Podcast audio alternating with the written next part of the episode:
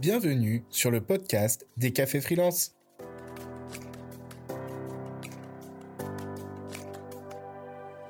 On se retrouve aujourd'hui pour une émission spéciale.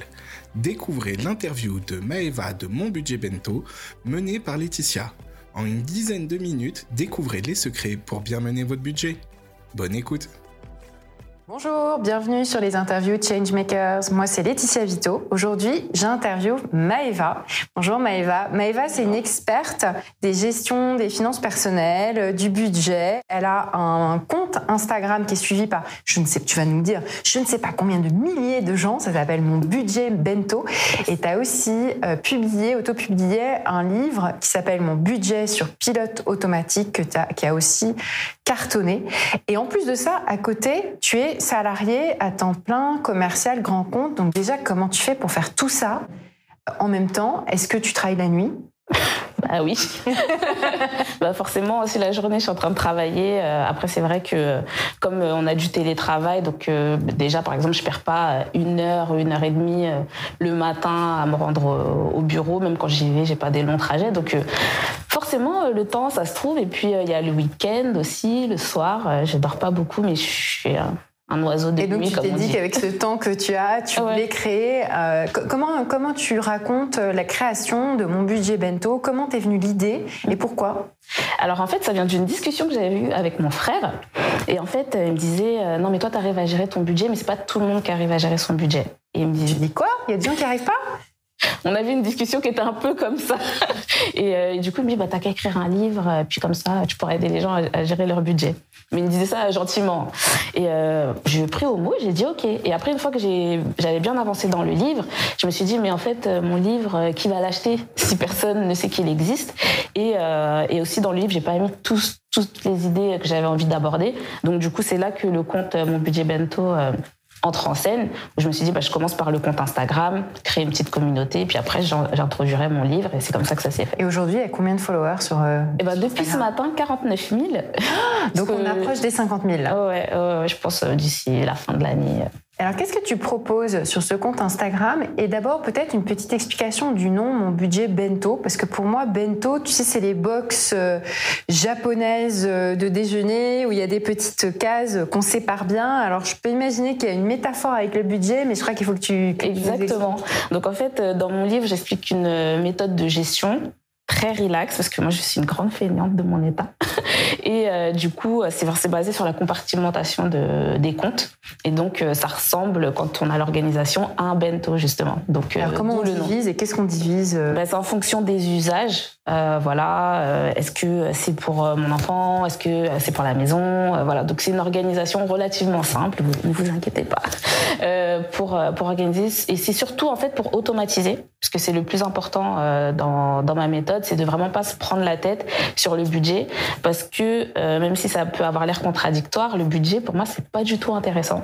Mm. C'est quelque chose voilà où on doit passer euh, le moins de temps possible. Euh, voilà, qu'on soit allé à la boulangerie euh, acheter une baguette à 1,25€, c'est pas ça qui est important, c'est vraiment se libérer de cette charge-là euh, et de pouvoir passer du temps plus à s'éduquer sur les enfin à développer son éducation financière, se renseigner sur les différents supports, avoir une stratégie, monter sa boîte, enfin bref, voilà, mm. tout, toutes les choses, qui sont voilà qui sont beaucoup plus intéressantes mm. que faire de la comptabilité en gros.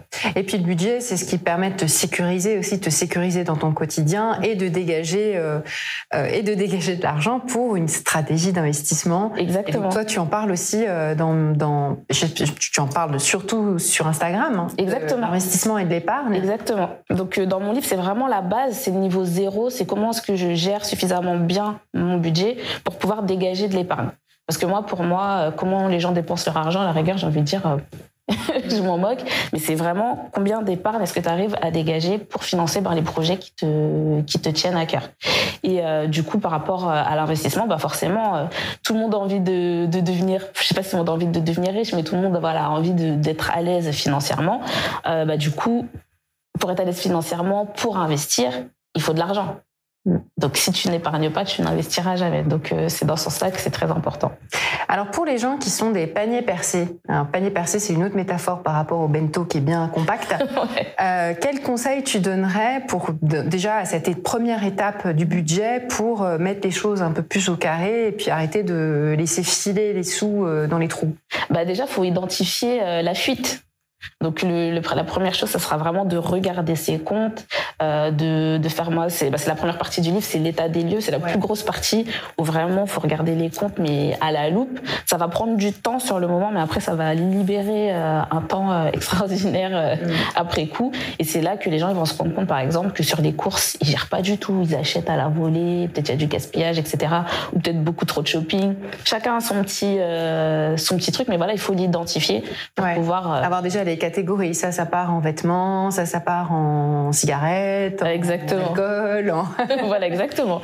Chacun son petit. J'ai pas envie de dire vice parce que c'est un peu euh, abusé comme terme, mais, mais son petit truc, euh, ça fait lequel on laisse filer plus d'argent que quelqu'un d'autre qui aurait une structure de dépenses différente. Exactement.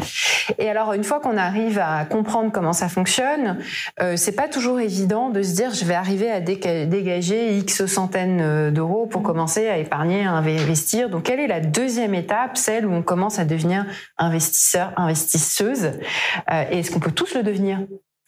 Euh, alors oui, je pense qu'on peut tous devenir investisseur ou investisseuse. Après, c'est sûr que euh, la personne qui gagne 1500 euros par mois, elle va pas pouvoir placer 1000 euros par mois. Bon, sauf à ne pas avoir de loyer, etc. Mais en général, on va pas pouvoir passer 1000 euros par mois. Donc l'investissement, en règle générale, c'est quand même en fonction des montants que tu es capable euh, d'investir.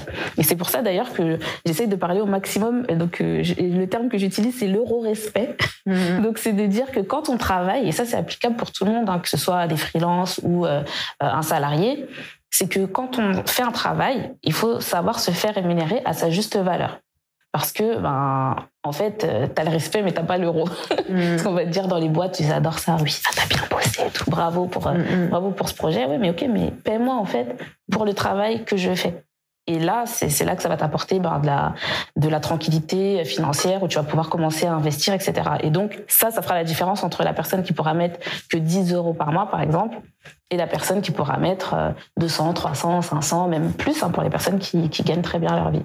Donc avant même le budget, il y a la question de négocier son salaire, de euh, choisir euh, des secteurs qui vont être plus ou moins rémunérateurs. Donc il y a quand même encore une première étape avant. Est-ce que tu as aussi euh, dans ton média cette approche-là de se dire tiens, je vais aider, donner des conseils pour ce qui concerne la négociation par exemple? Alors je donne pas exactement des conseils sur la négociation, mais des fois en fait ça commence juste par demander. Parce que euh, moi, c'est vrai que dans mon audience, j'ai beaucoup de femmes.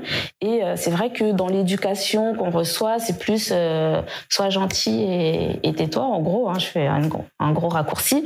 et du coup, il y a plein de femmes qui ne demandent même pas hmm, leur augmentation. Et donc forcément, bah, quand tu gères une entreprise, bah, tu peux faire des économies un peu partout. Donc c'est aussi à toi de te prendre euh, en main et de dire bah voilà je vais demander une augmentation je vais demander une promotion ou je vais chercher un travail euh, dans un autre soit dans un autre secteur ou soit juste dans une autre boîte. Des fois en changeant juste de boîte euh, ça te permet de faire un bon saut au niveau de au niveau de la rémunération alors en ce moment, depuis quelques mois et pour euh, probablement encore de nombreux mois, on est dans une situation de très forte euh, inflation, ce qui a euh, des conséquences importantes sur le pouvoir d'achat, sur ta capacité aussi à épargner, parce que les, les revenus du travail en général augmentent beaucoup moins en ce moment que l'inflation. Et puis ça, agit, ça, ça joue aussi sur bah, tes dépenses. Donc est-ce qu'il y a des conseils peut-être liés à cette période un peu particulière que tu peux donner, tant du point de vue du budget que du point de vue de ta stratégie euh, d'investissement. La stratégie d'investissement, euh, toi tu le répètes tout le temps, c'est du long terme, donc il s'agit pas de la changer comme ça euh, d'une seconde à l'autre. Mm. Mais quand même, c'est plus dur en ce moment pour beaucoup de gens. Est-ce que tu as des, des, tips à donner par rapport à la période? Bah, Effectivement, l'inflation, forcément, ça va mettre la pression sur le budget. Donc c'est pour ça que c'est important d'avoir déjà un budget bien géré, dans le sens où bah, si tu as de l'épargne, peut-être que tu épargneras un petit peu moins. Mais bon, avant d'épargner un peu moins, peut-être refaire euh, une revue en fait de ses dépenses, voir comment est-ce qu'on peut dépenser euh, mieux entre guillemets en optimisant euh, ses dépenses. Après, il faut pas courir après les promotions dans tous les sens parce que je vais pas dire dans 80% des cas parce que j'abuserais, mais il y a plein de promotions qui sont pas des promotions. Mm. C'est juste, ils ont mis un packaging un peu plus flashy, mais en vrai, le, le prix unitaire ou le prix au kilo, euh, exactement il y, a ce, phénomène, la shrinkflation, oui, oui, qui est que pour une boîte, euh, on garde le même prix, mais on, on, diminue le contenu de ce qui est dedans. Donc souvent, il y a de l'inflation qui ne se voit pas au niveau des prix, mais qui se voit au niveau de combien t'en as pour ton argent. Exactement. Donc il faut être très vigilant par rapport à justement le prix au kilo ou des choses comme ça. Voilà, regardez les prix au kilo, euh, regardez euh, aussi les courses. En fait, sur les courses, il y a beaucoup de choses qu'on peut payer moins cher en fait en par exemple en préparant sa liste de courses. Mm. Donc euh, il y a des personnes qui font ça, qui préparent. Euh, moi je le fais pas parce que j'aime pas cuisiner, mais il y a des personnes voilà qui font ça et qui arrivent à faire de très grosses économies parce que au lieu d'acheter ben, un peu au hasard, tu as déjà fait tes menus à l'avance, donc tu achètes en fonction de tes menus, ça réduit le gaspillage, euh, ça tu utilises vraiment tout ce que tu as chez toi, t'as pas des stocks, je sais pas des conserves de je sais pas quoi qui restent là pendant X temps, donc ça permet d'optimiser. Mais après encore une fois, il faut essayer de travailler aussi sur ses revenus parce que pour moi, ça, on peut serrer la ceinture, mais il y a des limites à ça. Mm. Donc euh, après, peut-être que c'est euh, trouver un petit side business. Euh, si tu as un talent, je sais pas, tu, sais cuisiner, tu sais peindre, tu sais faire un site internet. Enfin voilà, il y a des, aussi des, des, petites pistes comme ça à regarder. Après, je suis pas fan de se tuer au travail, même si quand je vous ai dit que je travaille la nuit, mais je fais aussi parce que je pense que c'est important. Euh, mm. de, le faire.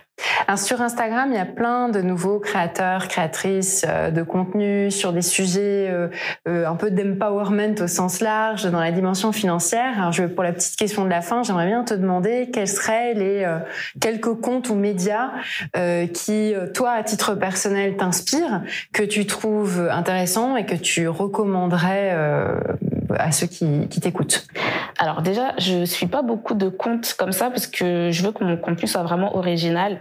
Donc j'évite de suivre trop de comptes de ce type-là pour pas me faire, euh, quand je dis polluer, c'est pas polluer, mais pas me faire influencer. Euh, mais des comptes que j'aime beaucoup, euh, par exemple, il y a Sarah de Power Ta Carrière, donc euh, avec un H Power, qui donne des tips sur tout ce qui est négociation salariale. Donc ça, c'est hyper euh, important. J'en ai parlé 15 fois là déjà. Mm, mm. euh, ensuite, euh, tu as euh, bah, Plan Cash. ça, c'est une newsletter, mais qui est aussi un compte Instagram. Oui, exactement. Qui a été créé il y a un peu plus d'un an maintenant par Léa Lejeune et il y a Morgane Dion qui l'a rejoint. Oui. C'est vrai que c'est un, un, super média pour parler d'argent, en particulier au, au féminin. Oui. Donc c'est un, un, compte à, à, suivre absolument. Et encore un petit dernier pour la route? Bah, mon budget bento. Euh, mon budget bento, on le redira jamais assez. Absolument, parce que là, il faut quand même que tu arrives à, les, dépasser les 50 très vite. Oui, oui. non, non, mais après, il y a plein de ressources. Il faut être curieuse. Il y en a. en fait, il y a beaucoup de comptes. Et, enfin, je veux dire, il y a jamais trop. Enfin, il y a jamais trop d'informations. C'est bien de réentendre les mêmes choses, dites de différents prismes, etc. Oui, oui. Puis il y en a qui vont faire des dessins, des photos. Voilà, exactement. Une manière de se renseigner. Exactement. Merci beaucoup, Maëva. Merci beaucoup c'est la fin de ce numéro spécial du podcast des cafés freelance. Si vous souhaitez découvrir l'ensemble des précédentes éditions, n'hésitez pas à vous abonner à notre chaîne YouTube, de nous mettre 5 étoiles sur Apple Podcast, de nous retrouver également sur le blog du Café Freelance et sur tous nos réseaux sociaux. À bientôt!